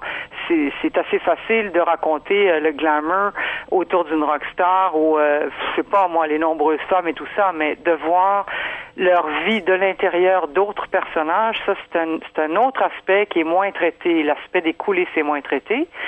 Euh, ce qui m'intéressait aussi beaucoup, c'est de me pencher sur, mon Dieu, qu'est-ce que une rockstar qui a été planétairement adulée peut ressentir euh, dans son âme au moment de quitter la scène. C'est pour ça l'idée de la tournée mondiale euh, qui nous fait en effet aussi voyager, mais c'est le bilan d'une vie. Est-ce qu'il arrive face au miroir aux alouettes? Est-ce que sa vie a été réussie? Qu'est-ce qu'il va faire après? Qu'est-ce que ça veut dire la retraite pour une rockstar Renoncer presque du jour au lendemain à, à un public euh, qui, qui vous acclame? Vous avez dû, j'imagine, effectuer beaucoup de recherches pour pouvoir euh, élaborer sur ces différents aspects. là. Oui, parce que je voulais que ce soit historiquement rigoureux et je crois que ce l'est. Euh, donc, j'ai évidemment beaucoup, beaucoup, beaucoup travaillé le sujet du rock et de ses principaux représentants, mais aussi en parallèle, c'est-à-dire euh, euh, toutes sortes, le monde du cinéma autour, le monde de la- de l'industrie pornographique qui est intimement lié à tout ça, le monde de la drogue, le monde de l'alcool, le monde des voyages, le monde des excès. C'est certain qu'il y avait beaucoup, beaucoup de, travail de documentation à faire pour euh, établir la, la toile de fond et après faire circuler mon personnage dans tout ça et que ce soit crédible. C'est pour ça que on a précisé que le, le résultat est plus réel que le réel parce que on va vraiment au fond des émotions et des détails euh, même scabreux. Ah, tout à fait. Maintenant, vous avez aussi abordé cet élément de l'histoire qui a fortement marqué les Américains, peut-être un peu moins que l'assassinat de JF Kennedy, soit celui de Bob Kennedy, Bobby, qui a été assassiné donc dans les cuisines de l'hôtel. Est-ce que, en choisissant de l'intrigue sur cet assassinat de Bob Kennedy, ça vous laissait plus de liberté parce qu'on en a beaucoup moins parlé, ben, il me semble en tout cas, que celui de son frère. Oui, c'est-à-dire que si j'avais choisi John, premièrement, ça aurait situé l'histoire cinq ans plus tôt.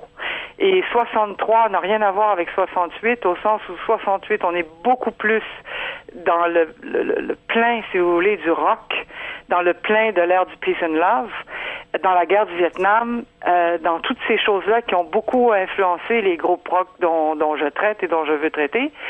Et l'histoire de Bob, c'était pour choisir un Kennedy, en effet, moins médiatisé et qui aurait pu apporter énormément aux États-Unis. Et comme il a été assassiné en 1968, ben c'était en plein, en plein beat extraordinaire du- d'une époque, d'une société. Et qu'est-ce que ça aurait pu changer? Ça, ça m'a intéressé euh, de, de traiter ce- ce- cet homme politique comme comme une, une en fait.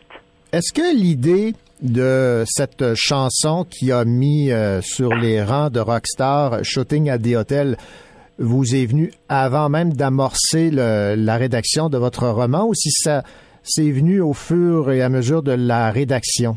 Euh, c'est venu, je sais pas exactement où, parce que comme je vous dis, ma première idée, c'était vraiment, vraiment de traiter. En fait, mon premier titre, c'était La fin d'une rockstar, ce qu'on m'a décommandé. Euh, mais c'était ça le sujet, c'est la fin d'une rockstar. Après ça, comment on fait pour euh, pour devenir une rockstar? Ben il y a toutes sortes de, de de formules, il y a toutes sortes d'avenues qui sont décrites dans ce roman-là. Parfois, euh, c'est un coup de chance et souvent le malheur des uns fait le bonheur des autres. Alors c'est certain que avec un tel événement aussi frappant, aussi horrible, euh, ben, c'était facile d'imaginer que ah mais peut-être qu'un certain groupe aurait pu s'inspirer d'une d'une tragédie, comme par exemple celle de Sharon Tate, Mhm. ou en effet, comme vous dites très justement, celle de John Kennedy. Il fallait en choisir une pour, euh, pour essayer d'établir comment on crée un, un succès. C'est pas toujours le cas, mais il y a toujours une histoire derrière un hit. Votre Rowan, évidemment, est très, très conscient que le succès de son groupe est principalement relié à cette chanson, Shooting at the Hotel, mais étrangement également relié à un drame, celui de l'assassinat de Bobby Kennedy. Et ça, ça le suit toujours. hein. Ça le suit toujours parce que quand parce que il, en a tiré profit, si vous voulez, et puis en même temps, euh, c'est pas de sa faute parce qu'il était là euh, dans cet hôtel la nuit même de l'assassinat. Il pouvait pas avoir prévu cette chose-là. Et la création, parfois, souvent, la plupart du temps, ou du moins l'inspiration, ça vous vient de choses que vous vivez, ça vous vient d'un choc, ça vous vient d'un bouleversement la plupart du temps. Donc, euh, oui, il accepte, si vous voulez, de, de, de chanter cette chanson, mais en même temps, euh, ce que j'ai voulu montrer, c'est que il peut y avoir du positif dans tout ça. C'est-à-dire que Wright, en 50 ans de carrière, continue de faire vivre l'esprit de, de Bobby Kennedy. Tout comme le, mon roman va y participer d'une certaine façon, parce qu'on m'a dit, mon Dieu, on, des jeunes m'ont dit, on découvre Bob Kennedy, on ne savait pas Mhm. que John avait un frère. Et, c'est ça le, le côté positif de, de ce succès que j'ai imaginé, mais qui sert à quelque chose. Êtes-vous musicienne? J'aime j'aime la musique. J'ai joué un peu de piano quand j'étais jeune, mais c'est c'est c'est c'est pas ça tout à fait. non, je vais vous poser la question savoir si vous aviez déjà en tête une mélodie pour cette chanson. Bon, on peut l'imaginer sur des mélodies déjà existantes si Ouais. vous comptez euh, les syllabes. À qui s'adresse votre roman, Marie Desjardins? Euh, aux nostalgiques des années euh, 60-70, aux amateurs de rock ou à ceux et celles qui veulent découvrir une époque? À tous ces gens que vous venez de nommer, euh, aussi aux jeunes et aussi à tout lecteur qui veut aller dans une introspection d'un être humain et qui veut euh, explorer le cœur et l'âme d'un être humain. En l'occurrence, il s'agit d'une rockstar, ça aurait pu être un notaire, ça aurait pu être un- une femme médecin, je sais pas. L'idée, c'est toujours l'être humain, c'est toujours aussi la souffrance, euh, euh, l'épreuve, euh, comment on se construit, qu'est-ce qui se passe avec la vie, et puis surtout que comme mon personnage va avoir 70 ans dans mon histoire, même si on le voit très très jeune, il reste que là, c'est la prochaine étape pour lui. C'est le- l'époque des, des 70 ans. Ben, ça peut toucher beaucoup de gens euh, euh, qui, ré- qui, qui réfléchissent à la retraite. Êtes-vous fasciné par les rockstars? Parce que là, vous avez écrit donc ce, ce livre, Ambassadeur Hôtel, la mort d'un Kennedy. mais Vous avez également euh, écrit euh, euh, le livre sur Johnny. Oui, sur Johnny et Sylvie Oui. en France, oui, c'est j'aime beaucoup le rock. Ce qui m'a toujours impressionné les- avec les rockstars, ou du moins les célébrités, c'est ce pouvoir d'adulation. C'est cette fascination que ces gens exercent sur des milliers, voire des millions de personnes. Ça, c'est la chose qui, me fascine. Et en même temps, je suis fascinée, comme beaucoup de gens, c'est pas très, très, c'est assez banal ce que je dis, euh, je suis fascinée par la beauté, euh, par le succès, par euh, le talent. Alors, tout ça, ça, ça fait partie de, de, de, de ce que j'essaie de- d'exprimer. C'est d'essayer d'expliquer cette fascination. Comment c'est possible, par exemple, que, que des rockstars, on pense par, par exemple à Metallica, euh, sont capables de, de, de réunir un million de personnes dans des rues. C'est- C'est remarquable. Ben, tout à fait. Marie Desjardins, merci beaucoup pour cette entrevue. Je rappelle que votre livre a pour titre Ambassadeur Hôtel, la mort d'un Kennedy, la naissance d'une rockstar aux éditions du Crème. Ça a été un plaisir de jaser avec vous. Merci beaucoup, René Gauchot.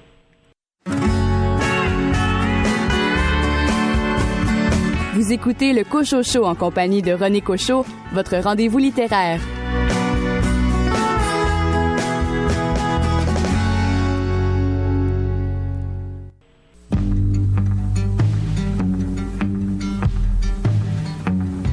Je prends un cahier Canada, je mesure l'espace entre les lignes.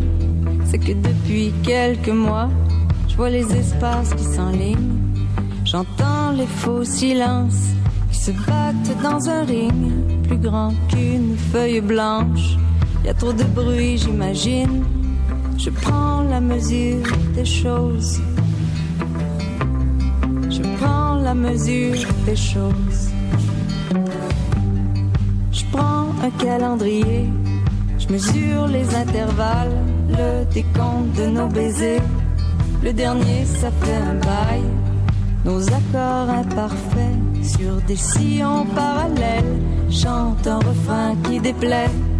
Dans la mesure du réel, je prends la mesure des choses. Je prends la mesure des choses.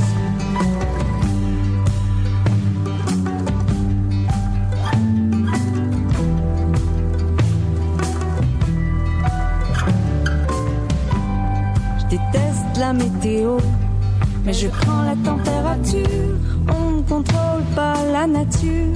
C'est une année sous zéro. Je calcule les superficies, car on se perd dans le décor. On se perd même dans notre lit. Je connais plus la taille de ton corps. Je prends la mesure des choses. Je prends la mesure des choses. La mesure des choses. La mesure des choses. Je mesure le temps qui passe.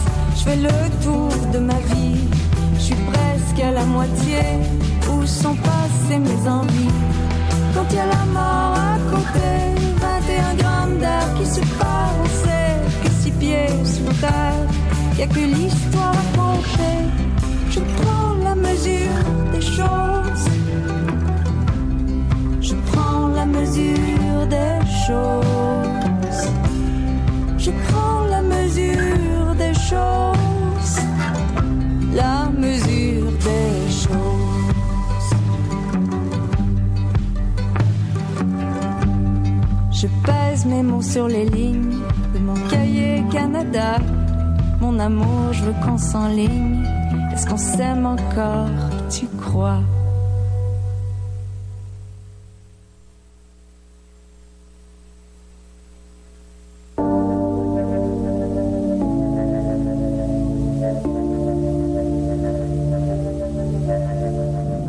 J'fume le cigare comme une cubaine.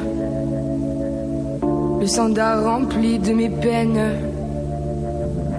Paumé dans les bouchons de liège, goutte après goutte, je m'abrège. Encore une fois, c'est ma tournée. Pas la dernière de la journée. Je suis le reflet du n'importe quoi, même le miroir se moque de moi. J'ai passé ma nuit au comptoir, tout ça dans l'espoir de te voir. Je t'attends encore. Si tu voulais passer ce soir, mon cœur battrait un peu plus fort. Plus je bois, plus je bois, plus je bois, plus je bois, plus je te vois, plus je te vois, plus je te vois, plus je te vois, plus je me noie, je me noie, je me noie. Je suis une femme à la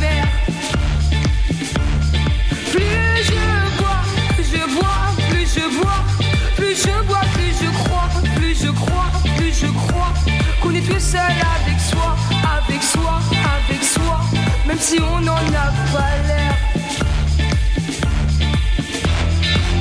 Les amours tour à tour me mentent. Je prends des tournants, je me tourmente. Je fais des pas sans y penser, les démons m'invitent à danser. Une chorégraphie de comptoir sur un tango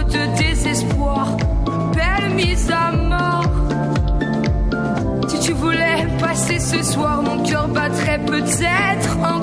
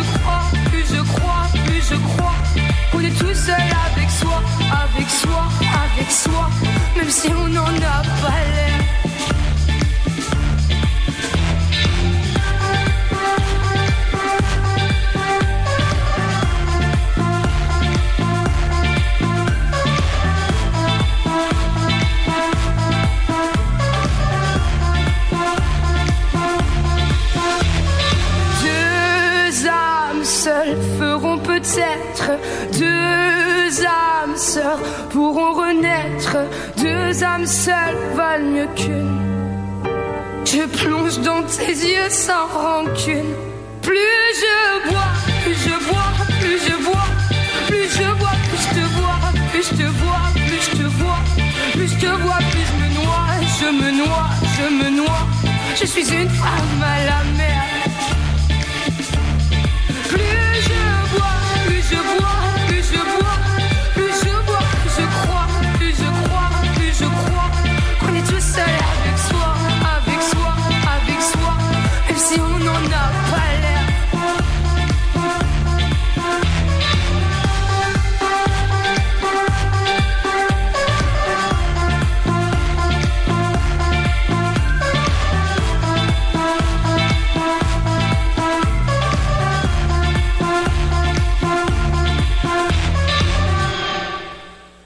Eh bien voilà que le Cocho Show se termine euh, à l'instant. J'espère que l'émission vous a plu. Je vous rappelle que si vous avez raté des entrevues ou si vous voulez euh, réécouter des chroniques ou des entrevues, vous pouvez le faire grâce à la magie de la balado euh, diffusion puisque le Cocho Show est maintenant en balado.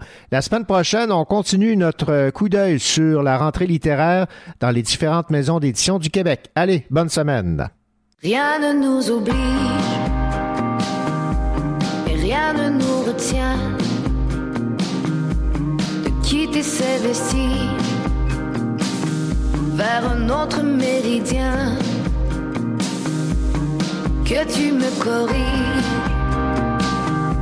si je nous mène à rien avant que la peur nous fige en panne de lendemain. Si on changeait